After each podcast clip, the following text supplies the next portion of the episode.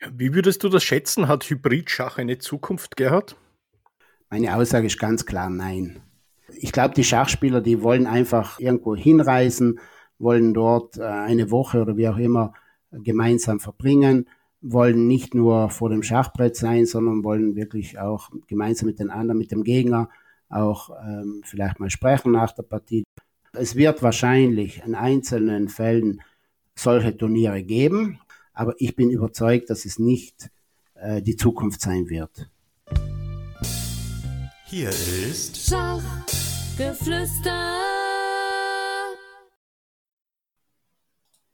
Herzlich willkommen zu einem neuen Podcast von Schachgeflüster. Mein Name ist Harald Schneider-Zinner. Dieser Podcast entsteht in einer Kooperation mit der Chessboards Association. Mein heutiger Gast ist eine Institution in Südtirol. Er ist langjähriger Obmann des Schachclub Kaltern, passionierter Schachmotivsammler, Turnierorganisator und internationaler Schiedsrichter. Als solcher hat er schon zahlreiche hochwertige Wettkämpfe betreut. Herzlich willkommen, Gerhard Bertagnoli. Ja, hallo Harald, vielen Dank für die Einladung. Ich grüße dich und alle Zuhörer vom Podcast. Gerhard, wir haben uns ja gerade am Wochenende in Kaltern getroffen. Du hast ein tolles Turnier veranstaltet. Ich habe als Spieler teilnehmen dürfen und ich muss sagen, ich war begeistert. Es war eine hervorragende Organisation, schon einmal dadurch gekennzeichnet, dass das Turnier pünktlich gestartet ist. Das Turnier war praktisch voll. Und aus Sicht eines Teilnehmers kann ich nur sagen, es ist wirklich gut gelaufen. Wie bist du denn aus Sicht des Organisators vom fünften Kalterer Open zufrieden? Ja, danke für die ganzen Lobeshymnen, die du äh, jetzt schon äh, mitgeteilt hast. Ähm, ja, wir sind natürlich sehr, sehr zufrieden. Wir hatten 123 Teilnehmer. Wenn man bedenkt, dass wir vor Covid die letzte Auflage hatten wir 88 Teilnehmer Somit hatten wir eine Steigerung von äh, über 30 äh, Spielern, was natürlich uns äh, über, über den Erwartungen lag. Ich denke, wir haben sehr viel Werbung gesteckt. Wir haben auch eine neue Location gefunden mit dem Vereinshaus in Kaltern, wo auch mehr Spieler im Platz hatten. Und von dem her ging es eigentlich ganz gut, denke ich. Und ja, die Leute waren am Ende alle sehr zufrieden, zumindest was ich so mitgekriegt habe. Und äh, das ist doch toll, wenn man am Ende eines Schachturniers die Leute auch wieder äh, gut nach Hause, mit gutem Gewissen nach Hause lassen kann und die schon fragen, wann wird das nächste Turnier stattfinden. Was will man mehr? Das ist natürlich eine schöne Rückmeldung. Ja, wann wird denn Gerhard das nächste Turnier stattfinden? Ja, ich kann es jetzt noch nicht sagen, aber ähm, ich kann schon mal verraten, dass ich äh, gerade heute äh, beim Gemeindereferenten entsprechend nachgefragt habe zu einem gewissen Termin. Es ist nur noch nicht ganz klar. Es könnte, wenn es äh, gut geht, ziemlich genau in einem Jahr wieder stattfinden. Aber es ist noch nicht sicher. Ja, wunderbar. Dann können wir schon uns ein bisschen darauf vorfreuen. Ähm, wie würdest du denn beschreiben, sieht deine Zielgruppe aus? Woher kommen deine Teilnehmer? Was ist so die Spielstärke, die in erster Linie anspricht?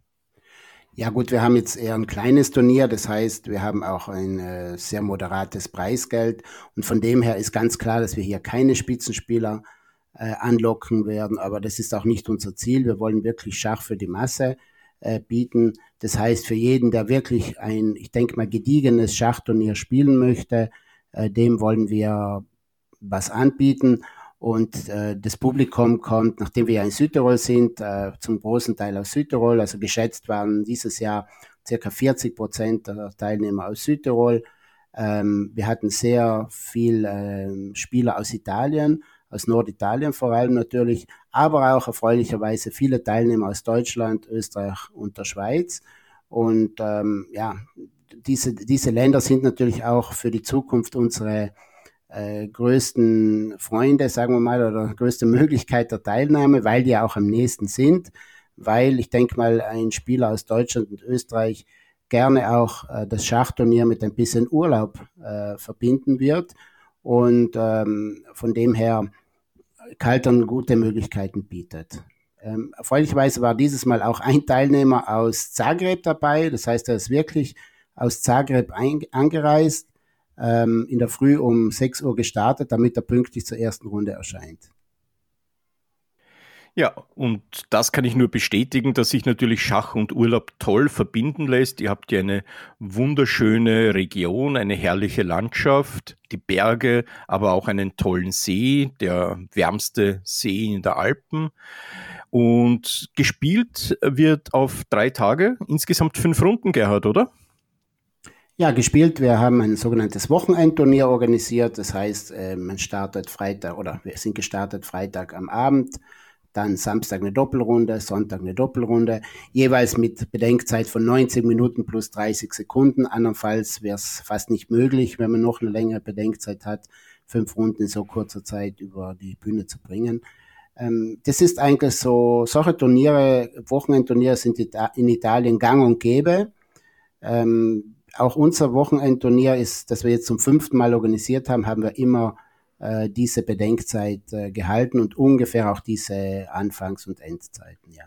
Das, mit denen hat man die Möglichkeit, dass jemand, der nicht den Urlaub äh, längerfristig machen möchte, einfach am Freitag äh, in der Früh schon anreisen kann, dann am Freitagabend spielt, am Sonntag dann am Ende nach der Preisverteilung doch, ähm, wenn es irgendwie geht, noch nach Hause fahren kann und von dem her eigentlich kaum Urlaubstage verliert hat allerdings dann den Nachteil, dass er eigentlich leider sehr wenig äh, von Kaltern und der Umgebung sehen kann. Das ist äh, der Nachteil dann, wenn man nur fürs Schach kommt. Ja, da muss man halt selbst die Prioritäten setzen. Äh, beeindruckt hat mich auch die Siegerehrung. Es waren unglaublich viele Leute anwesend. Ihr habt das auch sehr schön auf der Bühne gemacht und hinter einem Vorhang hergerichtet, also praktisch wie im Theater und man hat schon mit Spannung auf die Öffnung des Vorhangs gewartet und ihr seid hier sehr wertschätzend auf die Leute eingegangen, egal in welcher Gruppe sie gespielt haben. Ja, was ist das Geheimnis deiner Siegerehrung? Auch die Lospreise vielleicht in großer Zahl vorhanden waren? Ja, weil, weil du es vorhin gerade angesprochen hast, möchte ich vielleicht noch eine Sache vorweg sagen. Was, wir, was mir immer sehr wichtig ist bei Turnieren, jeder Teilnehmer ist gleich. Leider sieht man manchmal bei Schachturnieren, dass im A-Open vielleicht mit tollem Material gespielt wird, im B-Turnier schon ein bisschen schlechteres und im C-Turnier kommt dann noch das letzte Material, das man irgendwo zusammengekratzt hat, vielleicht nicht mal äh, vollständige Sätze oder sagen wir mal nicht äh, aus derselben Serie. Und das, das möchten wir überhaupt nicht. Ähm, von mir aus gesehen ist der letzte Spieler der C-Gruppe gleich viel wert wie der erste Spieler in der A-Gruppe. Und ähm, das ist immer unser Credo gewesen. Das heißt, wir möchten eine Qualität liefern, die wirklich für alle gleich ist. Zurückzukommen zur ähm, Preisverteilung, ja. Ähm, ich bin auch froh, dass so viele geblieben sind. Ich hätte mir sogar erhofft, dass noch ein bisschen mehr geblieben wären. Äh, vor allem deshalb, wir haben ja auch einige äh, Sachpreise am Ende verlost, welche bei den Spielern, denke ich mal, gut angekommen sind. Äh, dadurch hat jeder Spieler eine Möglichkeit gehabt, neben zu seinen bisherigen Preisen oder wenn er bisher leer ausgegangen ist während des Turniers, trotzdem mit vielleicht mit einem schönen Preis nach Hause zu fahren. Unter anderem hatten wir auch einige DVDs äh, von Chessbase, die wir hier ähm, verlost haben. Dadurch kann der ein oder andere ja vielleicht auch seine Spielstärke äh, nach oben bringen und nächstes Jahr dann vielleicht noch stärker bei ein oder anderen Turnier auftreten. Ja, und weil du sagst, jeder wurde gleich wertgeschätzt. Ihr habt ja auch eine Live-Übertragung gehabt und da habt ihr nicht nur die Spitzenbretter vom A-Turnier übertragen, sondern ihr habt ja von allen Turnieren ähm, hier die Bretter übertragen oder die Spitzenbretter übertragen. Und das auch ja mit einer sehr schönen Ausstattung.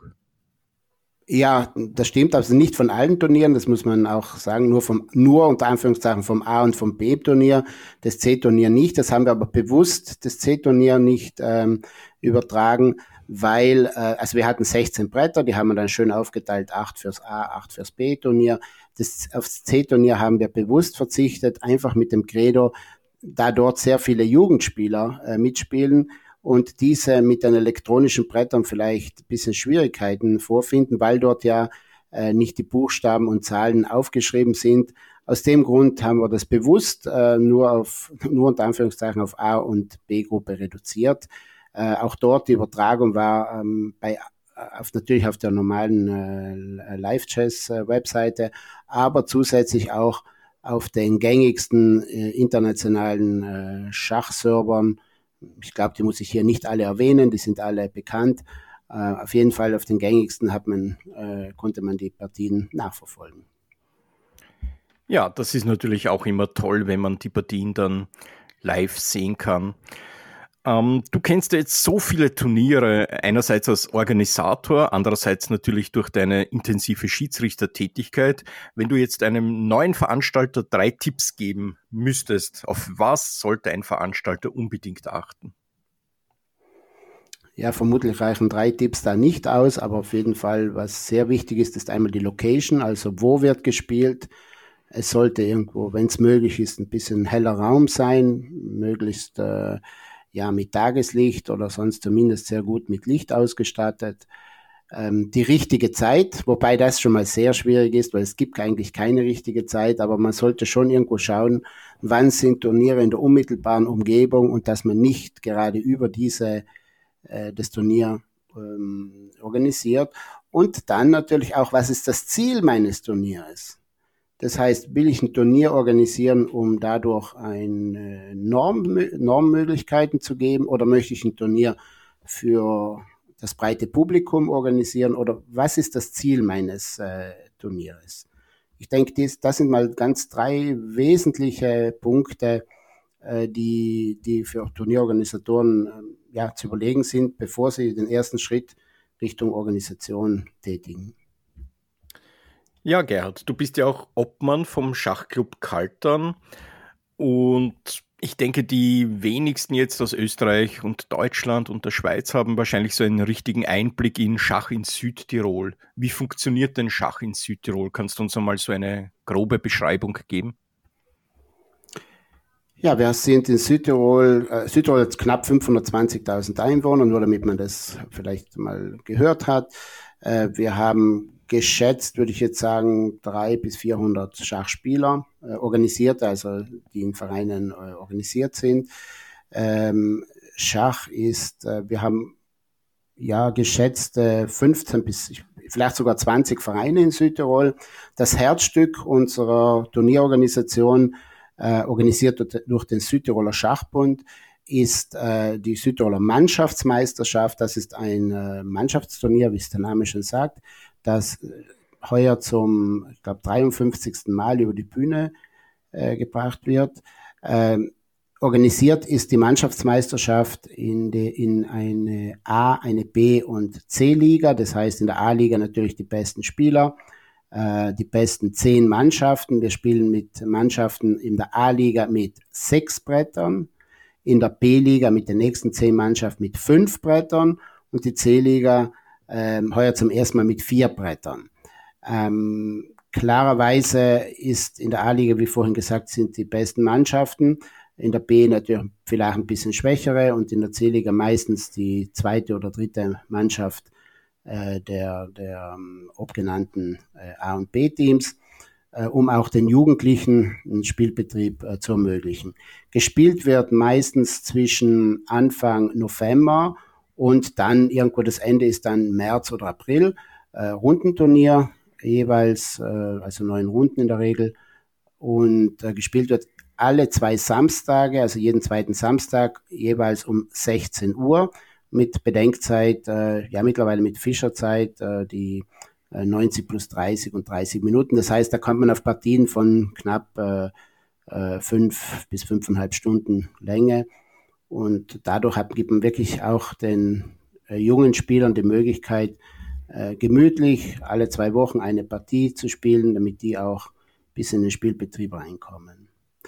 Äh, zusätzlich zur Mannschaftsmeisterschaft gibt es natürlich die üblichen Turniere, welches Halbblitzturniere, äh, also Rapid-Turniere mittlerweile heißen die ja so, äh, Blitzturniere organisiert werden und äh, einige wenige äh, Turniere mit Langzeit, wie jenes von Kaltern oder im Februar äh, wird jenes von Bozen meistens organisiert, auch ähm, in den nächsten Monaten, also im Februar äh, 2023 wird es wieder in Bozen über die Bühne gebracht.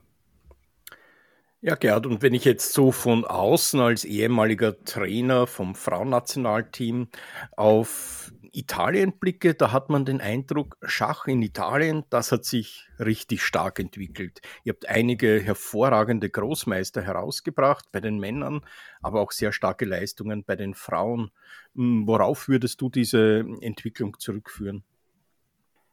Ja, mit großer Wahrscheinlichkeit ist einer der ausschlaggebenden Punkte jener, dass wir ja vor ein paar Jahren Fabiano Caruana äh, im italienischen Nationalteam hatten. Äh, Fabiano, seine Eltern haben ähm, italienische Vorfahren und von dem her wurde er äh, mit, ich glaube, mit 12 oder 13 Jahren wurde er ähm, ins italienische Nationalteam übernommen, nachdem er vorher ja also nachdem er ja in den Vereinigten Staaten geboren ist. Und äh, ich denke mal, nachdem er dann sehr starke Leistungen gebracht hat, äh, auf seinem steilen Weg nach oben, äh, da war er noch Italiener, da hat er für italienische Nationalteam gespielt und dadurch konnte Schach auch erstmalig wieder in den in den großen Gazetten, also ganz speziell in der Gazzetta dello Sport, kann ich mich erinnern, da war mal eine Doppelseite drin über ähm, Caruana und, denk, und ich denke mal, dass das zum einen äh, geholfen hat, ein bisschen die Erwachsenen, aber auch die Jugendlichen für Schach zu motivieren. Auf der anderen Seite gab es natürlich auch parallel dazu äh, Tätigkeiten des italienischen Schachbundes, die sehr viel in die Jugend äh, reingefördert haben. Äh, es gab äh, Studienbeihilfen, es gab äh, gute Trainer, welche für die äh, Jugendlichen abgestellt wurden.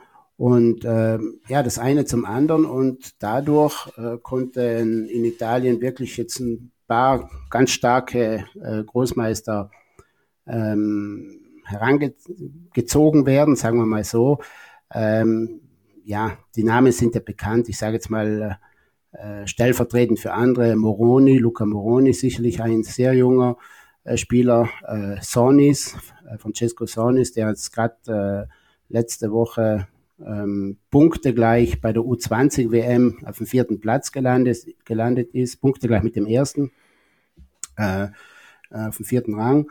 Ähm, ja, andere wie äh, Lodici aber auch Spieler, die äh, noch stärker sind. Vocaturo, der zwar schon ein paar Jahre älter ist, aber trotzdem ähm, auch immer noch äh, jung ist. Von dem her, ich denke, das Nationalteam ist äh, sehr stark. Aber ich habe gesehen, das ist ja nicht nur in Italien so. Also wenn wir jetzt nach Österreich schauen, ist es dasselbe.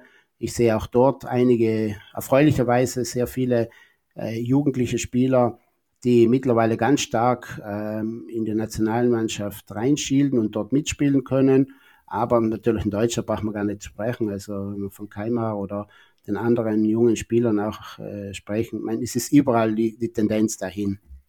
Und äh, das ist ja das Erfreuliche auch im Schach. Das heißt, wenn man jetzt so eine Begegnung bei Olympiaden oder so anschaut, es ist nichts mehr sicher. Also wenn während man früher, ich sage mal, bei einem Spiel äh, Russland gegen Italien war klar, dass es ein 4-0 ausgehen wird oder wenn nicht 4-0, dann hat halt vielleicht ein 3,5 zu 1,5.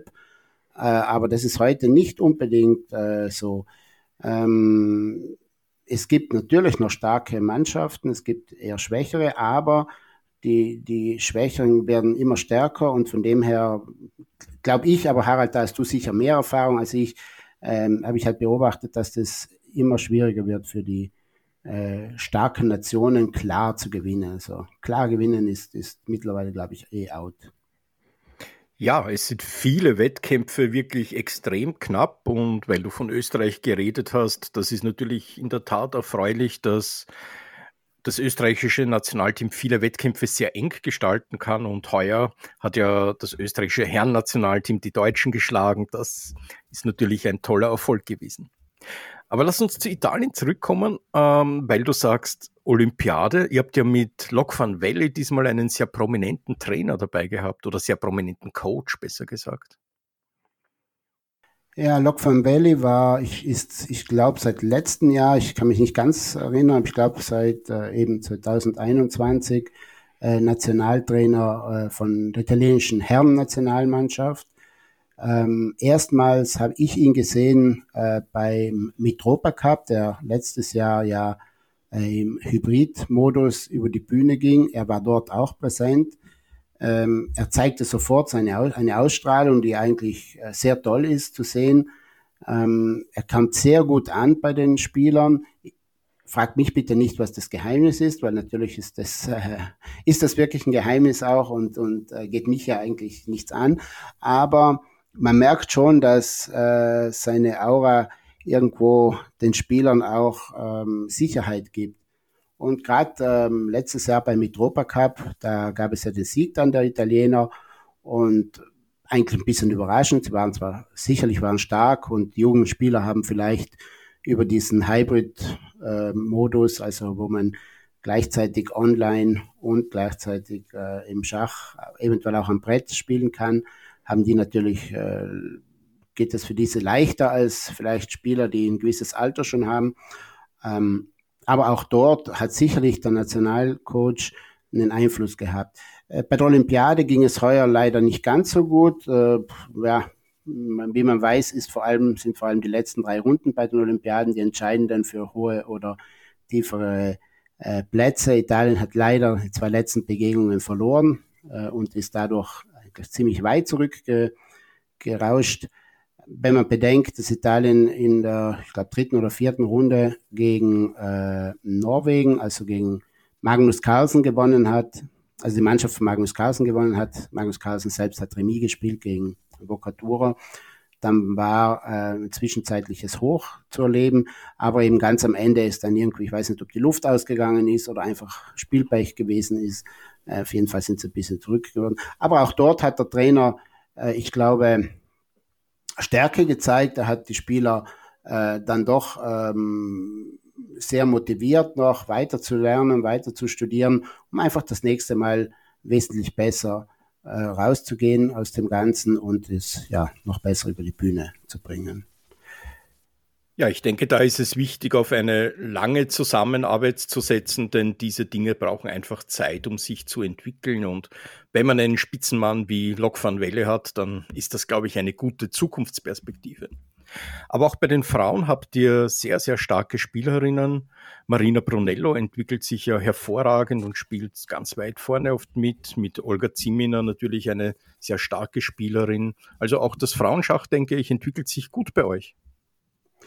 Ja, wenn man bedenkt, äh, als vor 20 Jahren, wenn man da von italienischen äh, Damenschach gesprochen hat, dann lag man irgendwo, ich denke mal, bei einem Durchschnitt der vier besten Spieler vermutlich, ich möchte jetzt hier keinen äh, falsch bewerten, aber ich sage mal irgendwo bei 16, 1700 rum.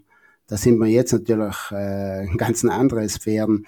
Ähm, wir haben drei bis vier Spielerinnen, die auf EM-Niveau äh, spielen. Äh, dahinter sind schon einige mit ähm, fast FM-Niveau, die äh, nachkommen. Zum Beispiel die Thea Gueci, auch eine sehr starke Spielerin und dahinter sehr viele jugendliche äh, Damen, welche auch äh, nachkommen und ja, hoffentlich dann äh, in den nächsten Jahren wirklich auch in die Nationalmannschaft vorstoßen, um dort äh, in den anderen einzuheizen, weil ein Konkurrenzkampf ist ja, ist, wäre ja immer gut. Das heißt, jeder muss sich beweisen, jeder muss zeigen, wie stark er ist und im Endeffekt ist das dann meistens ein ähm, großer Vorteil für eine Mannschaft, dann die, da die dann ja entsprechend ähm, stärker äh, oder bessere, ähm, bessere Ergebnisse erzielen dann.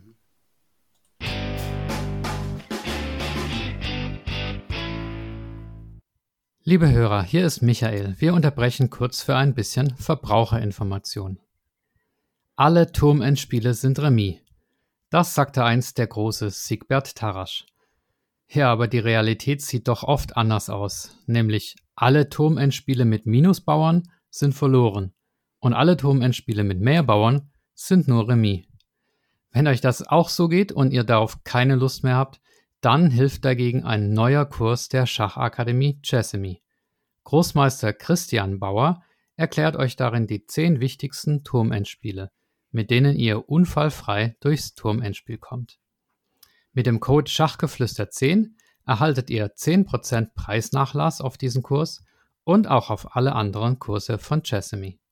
Und nun zurück zum Interview.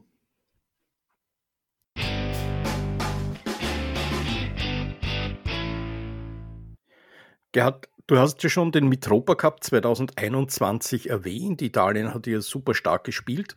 Aber Italien hat nicht nur stark gespielt, sondern sie hatten, denke ich, auch die spektakulärste Location. Denn ihr habt ja hier eine Kooperation mit dem E-Sport gehabt. Ja, gespielt wurde in Villorba, das ist ein kleiner Ort in der Nähe von äh, Padova, äh, Entschuldigung, von Treviso, äh, ist immer, das, immer in der Nähe von Padova, auf jeden Fall neben, neben Treviso. Und ähm, dort wurde eben gespielt, wie du erwähnt hast, in einem Raum, der normalerweise für E-Sports ähm, gedacht ist, wo äh, E-Sport-Events äh, über die Bühne gehen. Äh, was war der Vorteil da? Natürlich hatte man eine super Internetanbindung. Also wir hatten, ich habe extra mal nachgefragt beim Organisator dort, welche Anbindung haben wir? Ja, ich glaube, es war eine Glasfaser, dann äh, äh, starke VDSL als Backup und noch eine Funkanbindung als dritte Möglichkeit. Also das heißt, äh, vom Internet her, ein Ausfall war fast unmöglich. Äh, modernste Computer, auch sehr schöne äh, Spielbedingungen, dass die äh, Spieler zu viert nebeneinander eben hinten Monitor toll äh, sitzen konnten. Wer es wollte, konnte ein eigenes Schachbrett dort auch aufstellen. Perfekte Lichtbedingungen auch. Also von dem her waren die Voraussetzungen optimal, äh, um über diesen Hybrid-Modus gegen die anderen äh, Nationalmannschaften zu spielen. Äh, ich denke aber nicht, dass das alleine den Ausschlag gegeben hat, dass sie gewonnen haben. Also man muss ja sagen, es haben beide Mannschaften gewonnen, sowohl die Damen als auch die Herren. Ich denke einfach, die Mannschaften waren ziemlich stark. also in Italien wird sehr stark auf den Mitropa Cup gesetzt, während man vielleicht bei anderen Mannschaften nicht unbedingt immer die besten äh, Spieler für den Mitropa Cup abstellt, war das äh, in Italien eben schon so.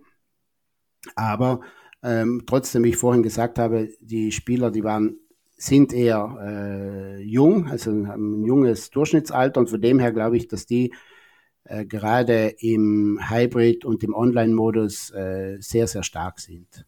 Und ja, es war eigentlich ein tolles Event. Also es war für mich auch das erste Mal beim Mitropa Cup dabei zu sein. Zudem war das eigentlich eines der ersten, sagen wir mal, in Anführungszeichen, richtigen Hybrid-Events. Äh, vorher waren ein paar Testturniere äh, abgehalten worden. Äh, und da gleich dabei zu sein, war natürlich auch für mich eine interessante Erfahrung. Äh, ich bin zwar froh, dass wir wieder auf ganz normale Schachbrett zurückgekommen sind, aber ich bin auch froh, dass ich sagen kann, ich habe das einmal miterlebt und kann äh, zumindest sagen, wie das über die Bühne ging. Wie würdest du das schätzen? Hat Hybridschach eine Zukunft, Gerhard? Meine Aussage ist ganz klar nein. Warum? Es ist einfach eine Kostenfrage. Ähm, wenn man ein Hybrid-Event organisiert, dann sollen ja viele Leute im, im, gleichen Ort zusammenkommen. Das heißt, man braucht da natürlich Personen, die das Ganze überprüfen. Das heißt, wir brauchen Schiedsrichter und technischen Assistenten. Ich glaube, die, glaub, die Schachspieler, die wollen einfach äh, irgendwo hinreisen, wollen dort äh, eine Woche oder wie auch immer gemeinsam verbringen wollen nicht nur vor dem Schachbrett sein, sondern wollen wirklich auch gemeinsam mit den anderen, mit dem Gegner auch ähm, vielleicht mal sprechen nach der Partie, die Partie analysieren und von also ich bin überzeugt, dass es nicht eine Zukunft. Es wird wahrscheinlich in einzelnen Fällen solche Turniere geben und das finde ich auch gut und das, das soll es auch. Aber ich bin überzeugt, dass es nicht äh, die Zukunft sein wird.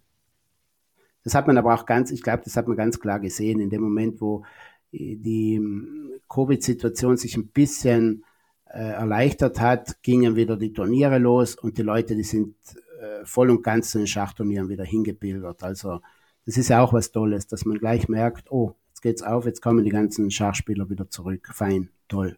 So wollen wir es auch haben. Auf jeden Fall.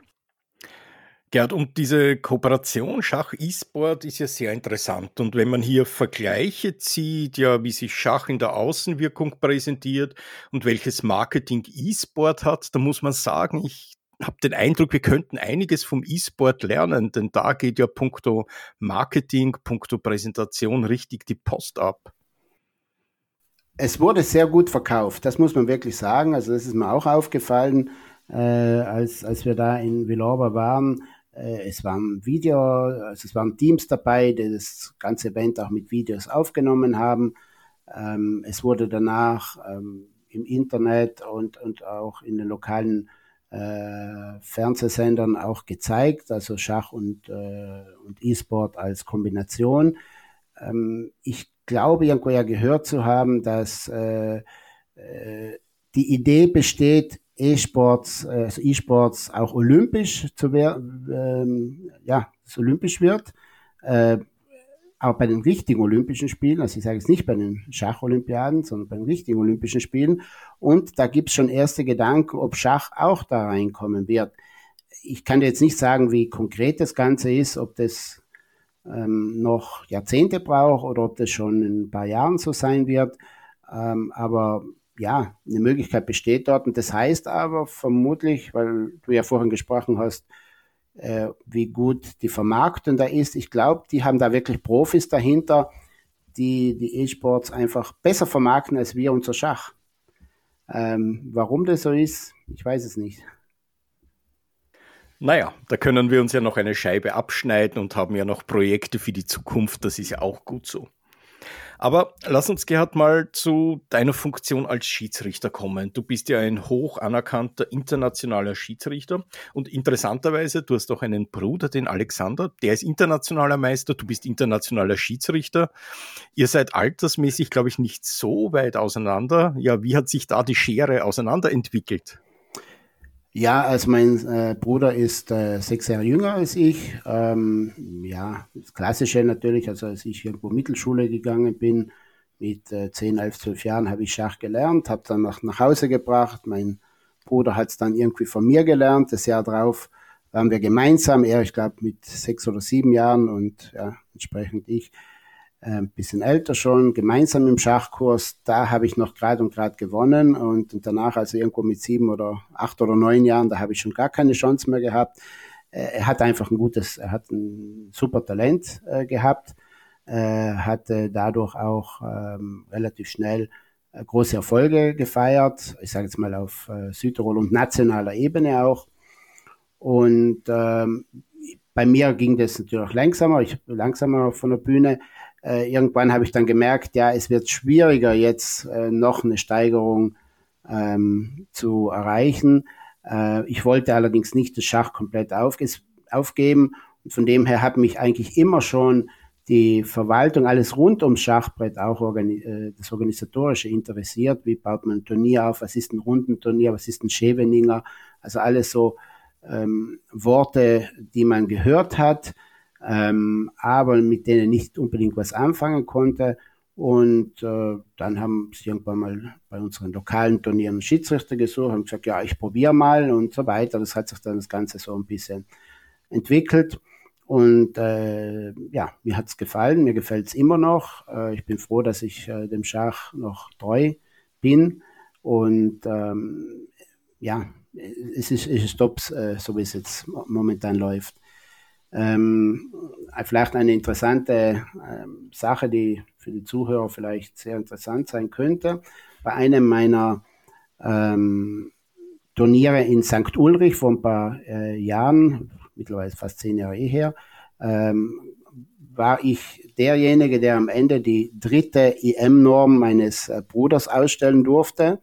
Äh, also das heißt, er hat seine dritte Norm äh, bei einem Turnier erspielt, wo ich Schiedsrichter war und da war, das war natürlich auch eine sehr interessante Gegebenheit. Ähm, äh, ich glaube, das gibt's äh, nicht sehr oft äh, im, im Schachleben äh, auf, äh, ja, auf dem ganzen Kontinent, würde ich mal sagen. Das glaube ich auch. Und man merkt ja bei dir, dass du mit Herz und mit Seele bei der Sache bist, wenn du Turniere veranstaltest oder als Schiedsrichter unterwegs bist. Und du warst ja schon bei Amateurweltmeisterschaften dabei, bei Seniorenweltmeisterschaften, bei Jugendweltmeisterschaften. Was ist denn für dich die größte Herausforderung gewesen? Ich muss dich gleich mal korrigieren. Jugendweltmeisterschaft war ich bisher eigentlich noch nicht. Ich war zwar Jugendeuropameisterschaft oder WM noch nicht, aber das macht jetzt keinen großen Unterschied von dem her. Ähm, na gut, prinzipiell äh, gefallen mir alle Turniere. Das heißt, äh, es ist immer eine, eine, man muss sich entsprechend vorbereiten. Das heißt, äh, je nach Turnier kann es sein, dass es andere Schwierigkeiten gibt. Mannschaftsturniere sind meistens komplexer ähm, würde ich jetzt mal sagen, zumindest wenn man Hauptschiedsrichter ist, weil man hat dann ja nicht nur ganz einfach, die Runde ist fertig, ich los die neue Runde aus und fertig, sondern da gibt es ja zunächst die nächste Runde der, der, Mannschaften, die ausgelost wird, dann muss man wieder warten, bis die äh, Mannschaftsführer die Teammitglieder äh, benennen, welche in der nächsten Runde spielen und so weiter. Das heißt, es ist vom Aufwand her ein bisschen komplexer. Aber, aber sonst ist, ich denke mal, kein ganz großer Unterschied zwischen Seniorenturnier und äh, ja, bei Jugendlichen ist es vielleicht ein bisschen anders, weil da hat man äh, immer ein bisschen mit den Eltern auch zu tun. Das heißt, ähm, man hat dann nicht nur die Spieler selbst, sondern muss sich mal mitunter auch um die, um die Eltern kümmern, weil die mit irgendwas nicht einverstanden sein könnten. Aber äh, prinzipiell, äh, ja, ist es für mich jetzt kein großen Unterschied, ob ich jetzt Senioren oder die anderen. Wichtig ist mir immer, man muss jeden Spieler wertschätzen und, ähm, und, und, und so soll es auch sein, weil äh, warum sollte man, sollte man hier irgendwie Präferenzen haben für Senioren gegenüber Junioren oder umgekehrt? Also für mich ist jeder gleich. Äh, alle spielen auf 64 Feldern und von dem her äh, kann jeder unter guten Bedingungen sein bestes Schach eben zeigen. Und auf Spieler jeder Altersgruppe stößt du natürlich bei Open und da bist du natürlich bei vielen Open in Italien in Einsatz. Aber ich denke, Deutschland kennt dich von Bad Wörishofen, wo du sehr oft schon als Schiedsrichter warst. Österreich natürlich von Innsbruck, vom Open, das Giorgio Gugler mit sehr großem Erfolg hochgezogen hat. Ja, richtig. Ähm, ich bin vorwiegend in Italien, Österreich und äh, Deutschland ähm, schachlich unterwegs als Schiedsrichter. Äh, wie du erwähnt hast, richtig, äh, in Innsbruck äh, ist das Open, äh, das Innsbruck Open, das jetzt fünfmal schon über die Bühne äh, gegangen ist, sicherlich das, das äh, Aushängeschild in Tirol und ähm, immer noch Hut ab vor, dem, vor der Courage, die Giorgio hatte, äh, vor mittlerweile sechs Jahren, als er die Idee hatte, ein großes Turnier ähm, zu organisieren. Ähm, vielleicht hat nicht jeder daran geglaubt, aber wenn man bedenkt, dass beim äh, letzten Turnier, die fünfte Runde, äh, fünfte Auflage, fast 300 Spieler waren, dann ist das schon ein, ein toller Erfolg. Und äh, Giorgio ist einer, der immer Gas gibt. Und ähm, das ist gut auch, dass man dann sieht, dass jemand wirklich Interesse hat, am, am Wachstum vom Schach, äh, Schachturniere für Jugendliche, genauso wie für ähm, die alteingesessenen äh, Schachprofis oder äh, Schachamateure. Auf jeden Fall für alle, für alle zusammen.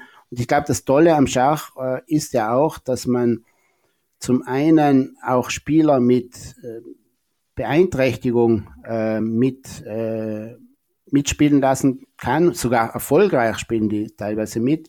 Wir haben manchmal Spieler, du weißt ja selbst, äh, Blindschachspieler. Meine höchste Bewunderung, wenn ich bedenke, dass jemand das äh, durch das Tasten und, und nur durchs äh, Denken an das Schachbrett die Züge und tolle Partien ähm, aufs Brett bringt das ist, ist einfach äh, wunderbar, sowas zu sehen. Dann sieht man teilweise ja einen Siebenjährigen, der gegen einen 77-Jährigen spielt. Also alles solche Kombinationen, die eigentlich nur das Schach ermöglichen. Und das ist halt auch faszinierend von unserem äh, Sport, von unseren Möglichkeiten. Auf jeden Fall. Ich denke, wir haben der Gesellschaft sehr viel zu bieten und wir können da mit breiter Brust hineingehen und müssen das aber auch zeigen. Und ja, diese tollen Open sind natürlich ganz wichtig, aber du hast ja auch sportlich in der Weltspitze schon als Schiedsrichter mitgemischt. Und ich könnte mir vorstellen, einer deiner Höhepunkte, punkto ja, Weltklasse Schach, war wahrscheinlich der Grand Prix 2019 in Hamburg, oder? Ja, richtig, richtig. Äh, das war natürlich mein bisheriges äh, Highlight meiner Schiedsrichtertätigkeit. Ähm, mitten von wirklich Weltklasse-Spielern zu stehen und äh, denen, äh, ja, ihnen aufzupassen, auf, zu schauen, dass dort alles regelkonform über die Bühne geht. Ähm, in Hamburg, da waren 16 Teilnehmer, äh, die Spieler alle 2,650 und bis zu fast 2,8 oder vielleicht sogar drüber äh, an Spielern. Äh, ich möchte hier nur erwähnen, äh, den Sieger zum Beispiel, Grishuk, äh, Duda, äh, der an zweiter Stelle dann gelandet ist, aber auch andere Topspieler wie äh, Nepo, äh, Nakamura oder Topalov, eben um, um gerade zu sagen. Das war damals ein K.O.-Turnier, das heißt, ähm, die Spieler hatten Hin- und Rückrunde, ging es unentschieden aus, ging es in Rapid und danach in Blitzentscheid und entsprechend gab es äh, Viertelfinale, Halbfinale und danach eben äh, das Finale.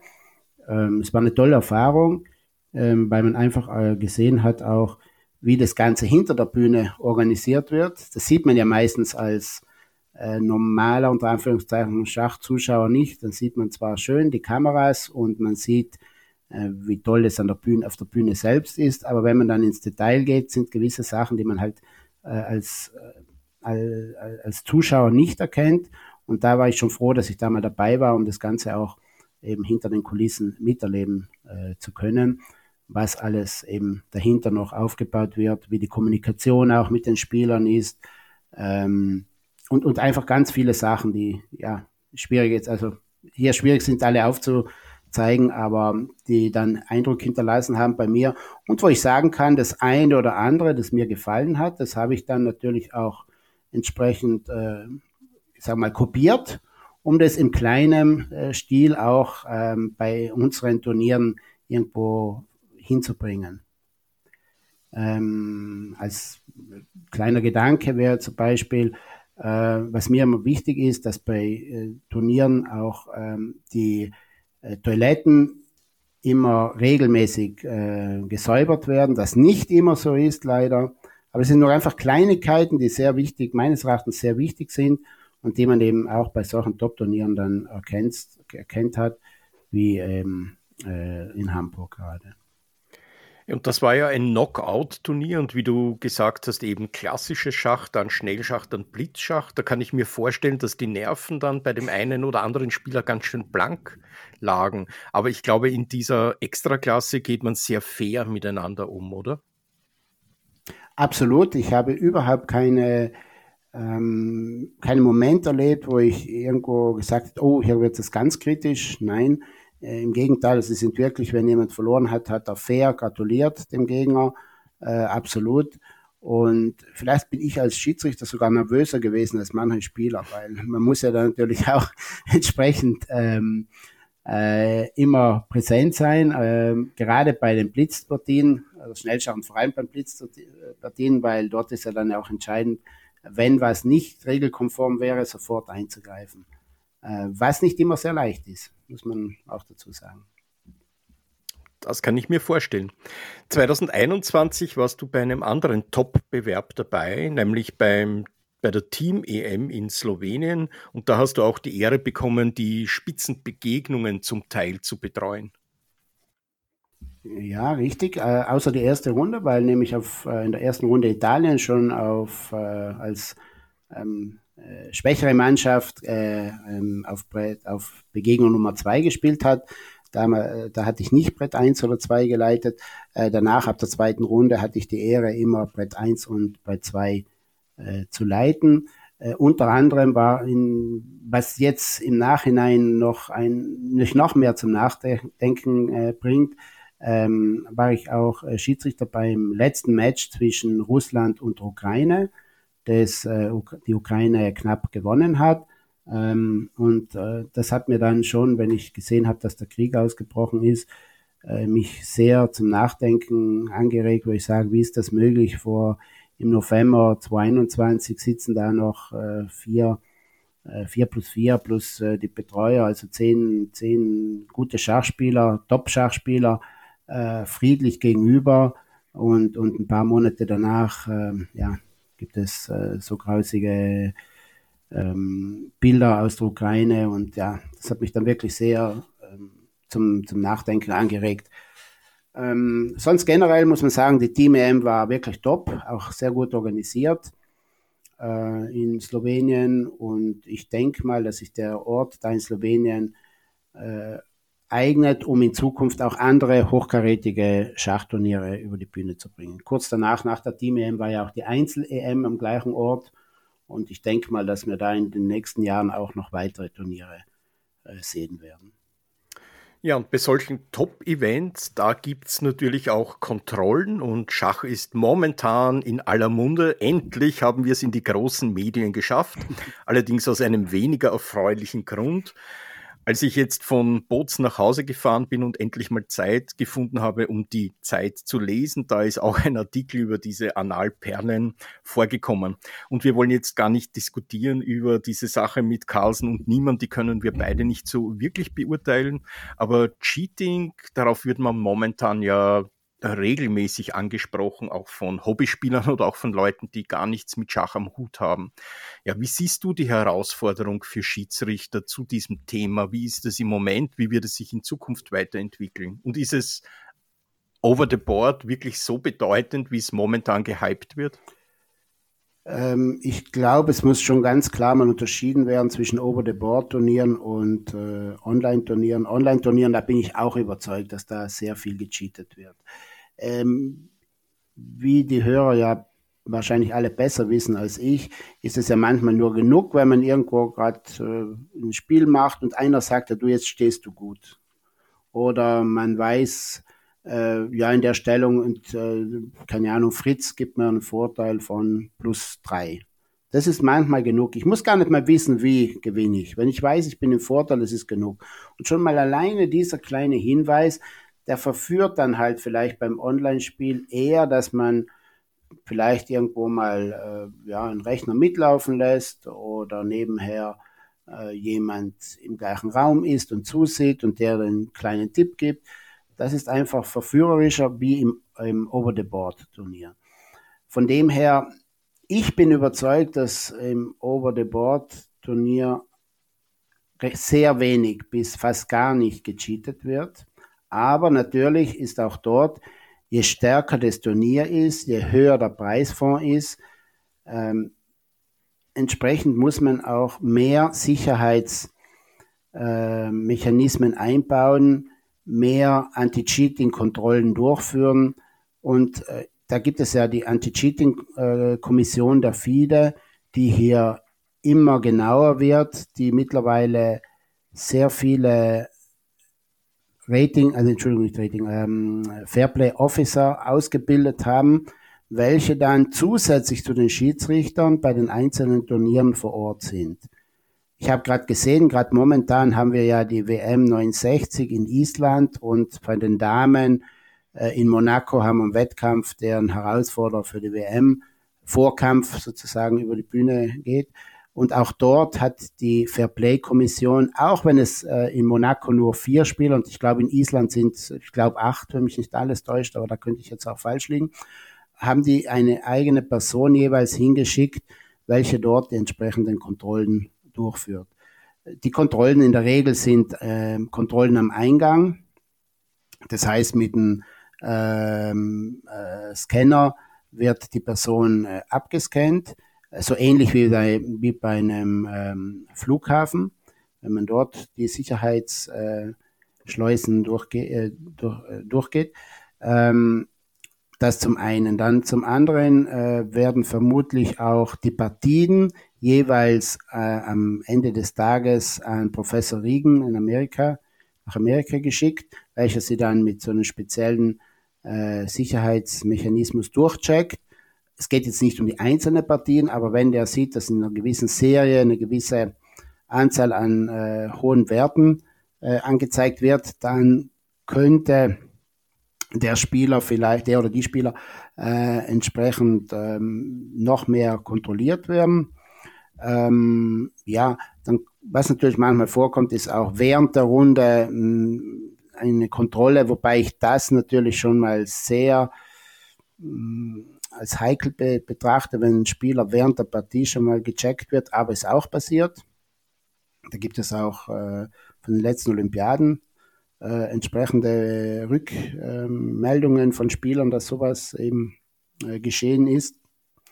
Äh, ja, aber man, man, muss einfach versuchen, alles ein bisschen mit Maß und Ziel, denke ich, weil mm, ja, wir sind Schachspieler und wie gesagt, ich bin überzeugt, dass der ganz große Teil nicht an Betrug denkt und vielleicht das ein oder andere schwarze Schaf drunter ist und natürlich muss man versuchen, das rauszukriegen.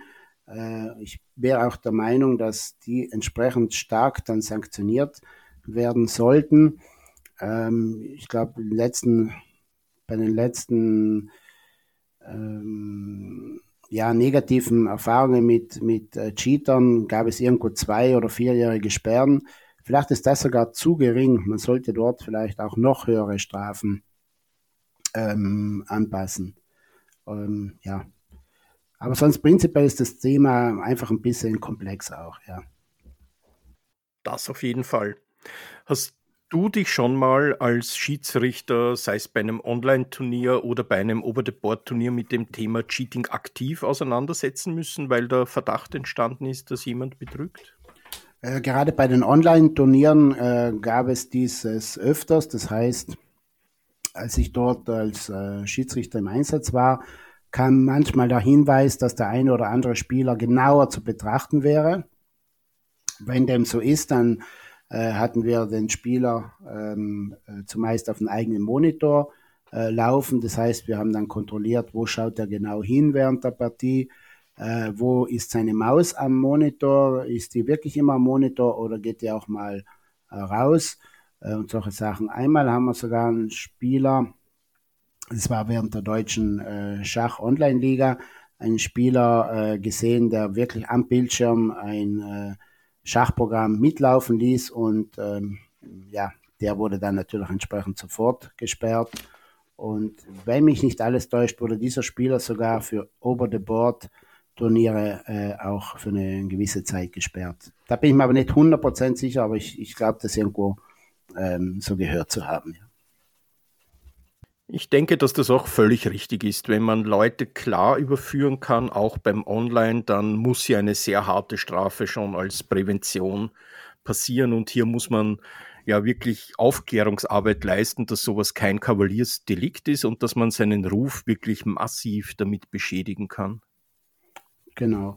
Man muss vielleicht nur noch eine Sache dazu sagen, und zwar bei Amateurturnieren kommt es dann leider manchmal auch vor, dass ein Spieler irgendwo mit, zwar mit ausgeschaltetem Handy, aber er hat immer noch ein Handy im, im Sack, also während der Partie.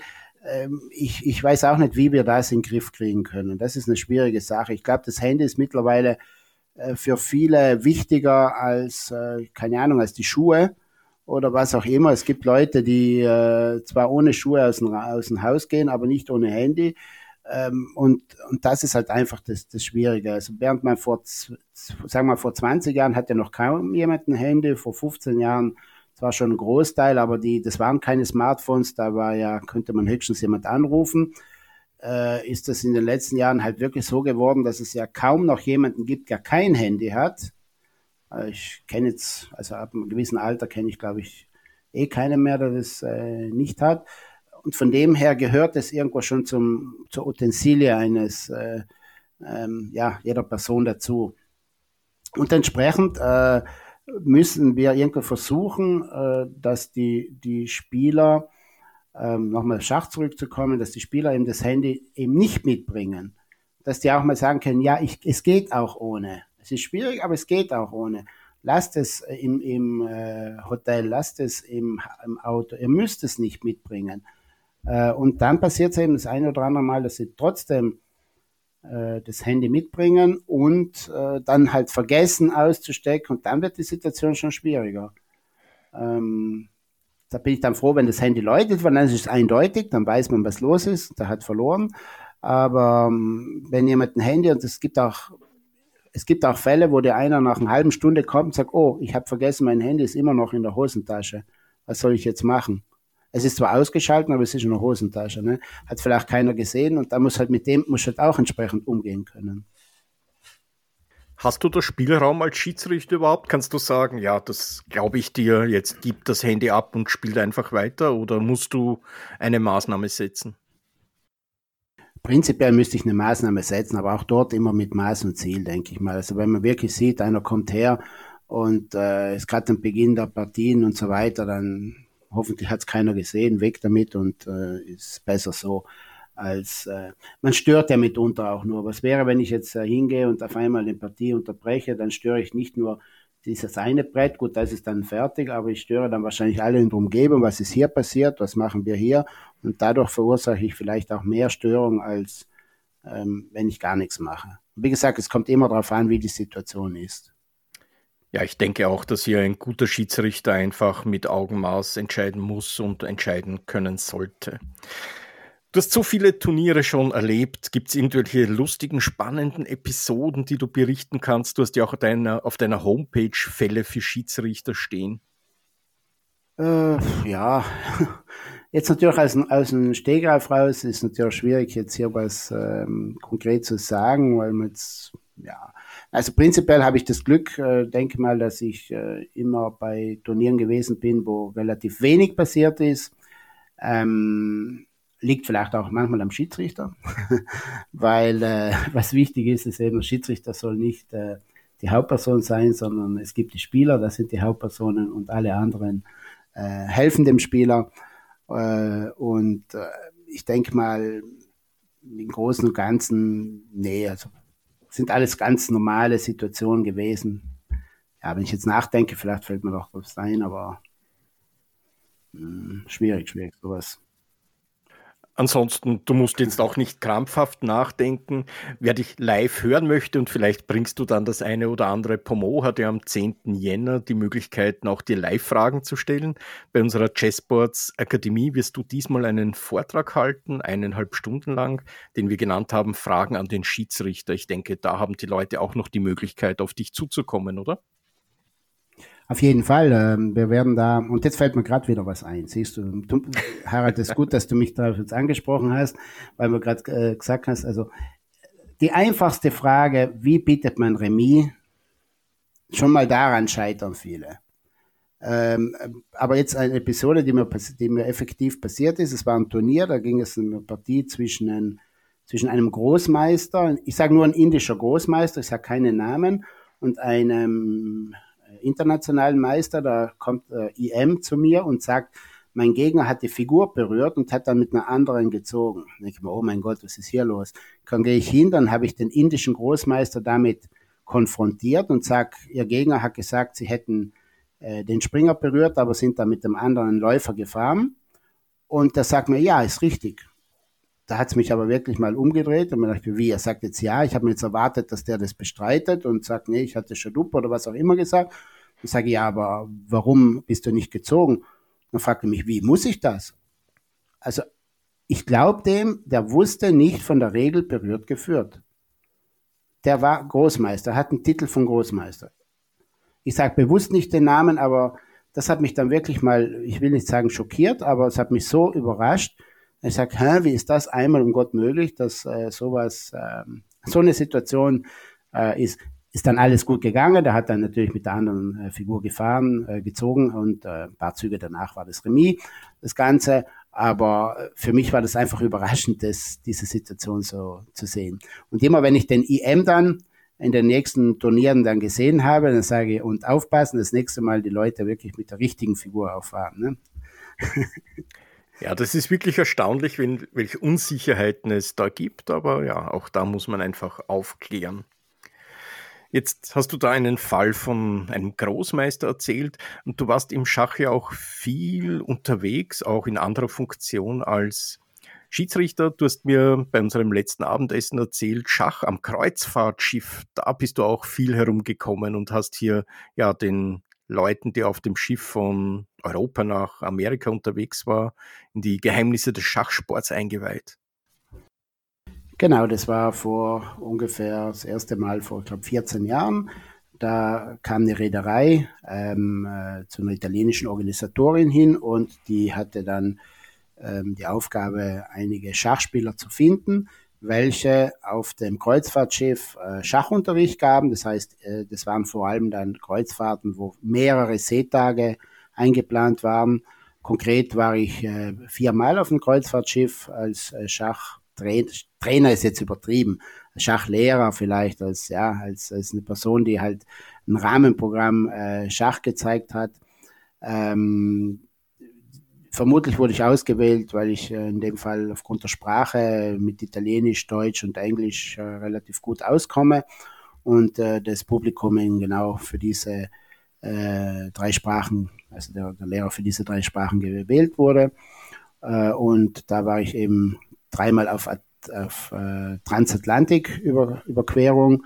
Äh, dort waren eben viele Seetage und entsprechend ähm, war dann an jeden Tag Vor- und Nachmittag jeweils, äh, ich glaube, zwei oder drei Stunden äh, Schachtraining angesagt. Das haben wir dann eben ein bisschen Schachspiele gezeigt, äh, nachgespielt, von, waren komplette Anfänger, waren auch schon sehr gute Spieler teilweise dabei. Am Ende dann mit einem abschließenden äh, Schachturnier, das wir dann immer organisiert haben. Und eben einmal war ich rund um Europa, das heißt Start in Amsterdam und äh, äh durch um Europa herum bis äh, nach Venedig.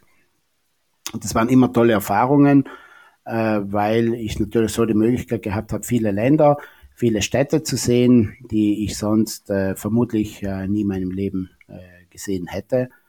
Und ja, auch einige interessante Leute äh, kennengelernt habe, mit denen wir sogar am, am Ende einer Kreuzfahrt oder jetzt auch noch teilweise äh, Kontakt haben.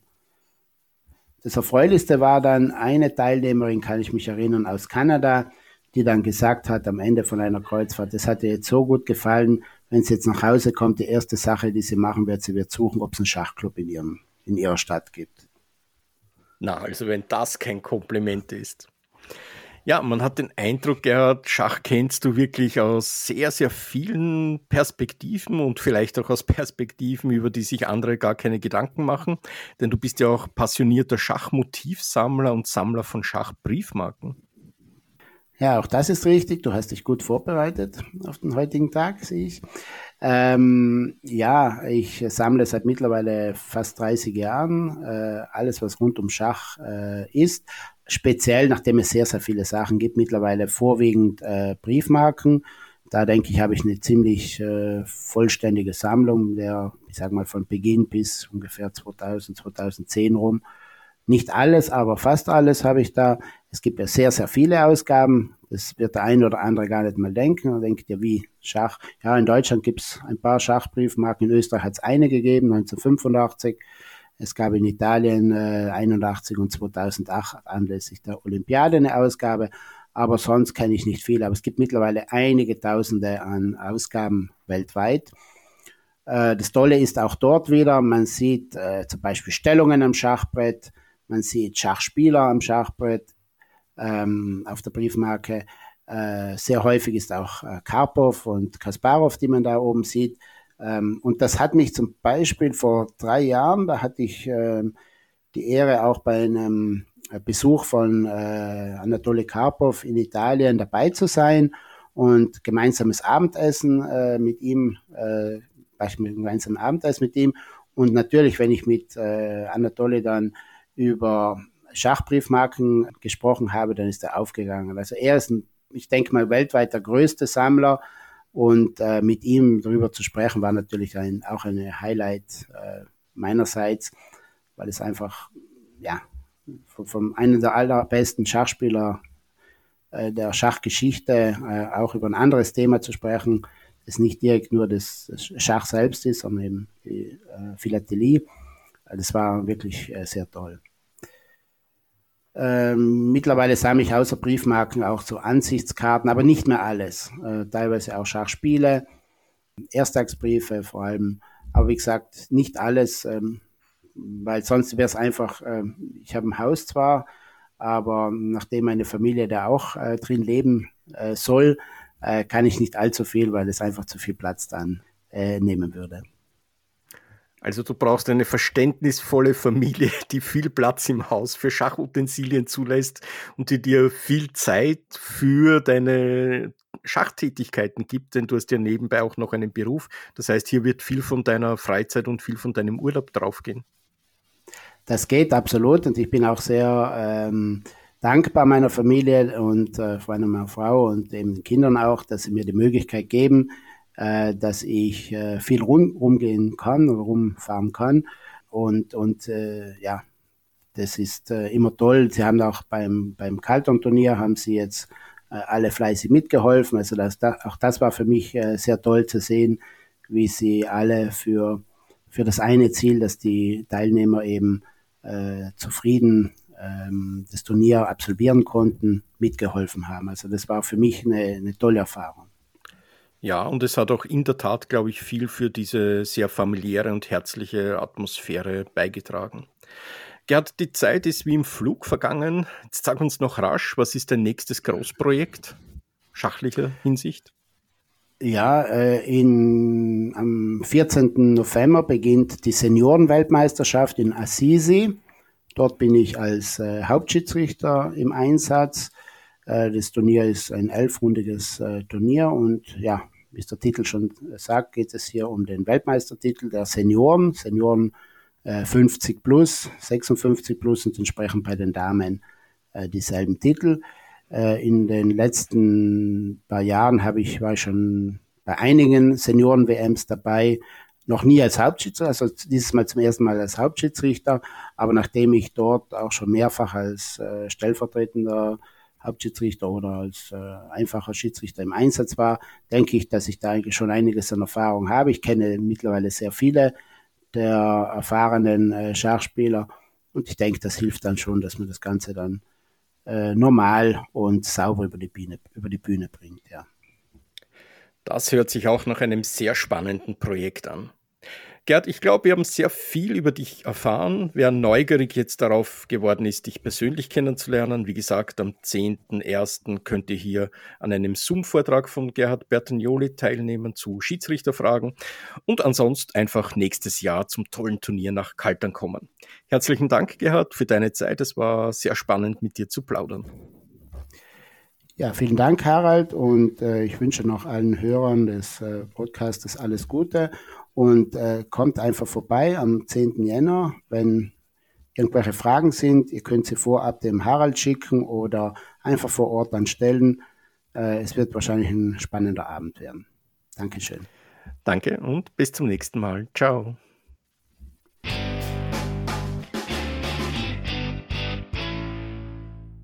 Liebe Hörer, ich hoffe, das heutige Interview hat euch wieder gefallen. Auch heute möchte ich nochmal auf den neuen und übrigens auch werbefreien und kostenfreien Schachkalender schachtermine.com hinweisen.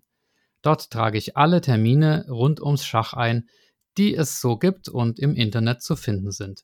Und wenn ihr euer eigenes Turnier, euren Anfängerkurs, eure Tagung oder was auch immer publizieren wollt, dann geht das auch mit der Eintragen-Funktion. Also alle Termine rund ums Schach künftig auf schachtermine.com. Abschließend wie immer der Dank an alle Personen, die mir auf paypal.me slash Schachgeflüster etwas gespendet haben, YouTube-Kanalmitglied sind oder auf patreon.com slash Schachgeflüster eine regelmäßige monatliche Spende zukommen lassen oder Bargeld per Post zugeschickt haben. Vielen Dank für eure Unterstützung. Dies sind folgende Personen oder Einrichtungen. Andreas Wirox, Armin Züger, Benjamin Steinhilber, Dieter Riegler, Frank Rothmann, Friedhelm Küch, Güven Mannay vom interkulturellen Schachverein Satranj Club 2000, Hans aus Berlin, Dr. Joachim Meyer-Brix, Manuel Rüther, Marc Hofmann, Markus Schirmbeck, Oliver Bremer, der mysteriöse Peter, Peter Hug von DSSP, die Schulschachprofis, Peter Schach, die Internetseite schachtraining.de, Sven Ossenberg, Thomas Hasen und Tim Bialuszewski. Vielen Dank an euch. Ja, macht's alle gut und bis zum nächsten Mal. Euer Michael.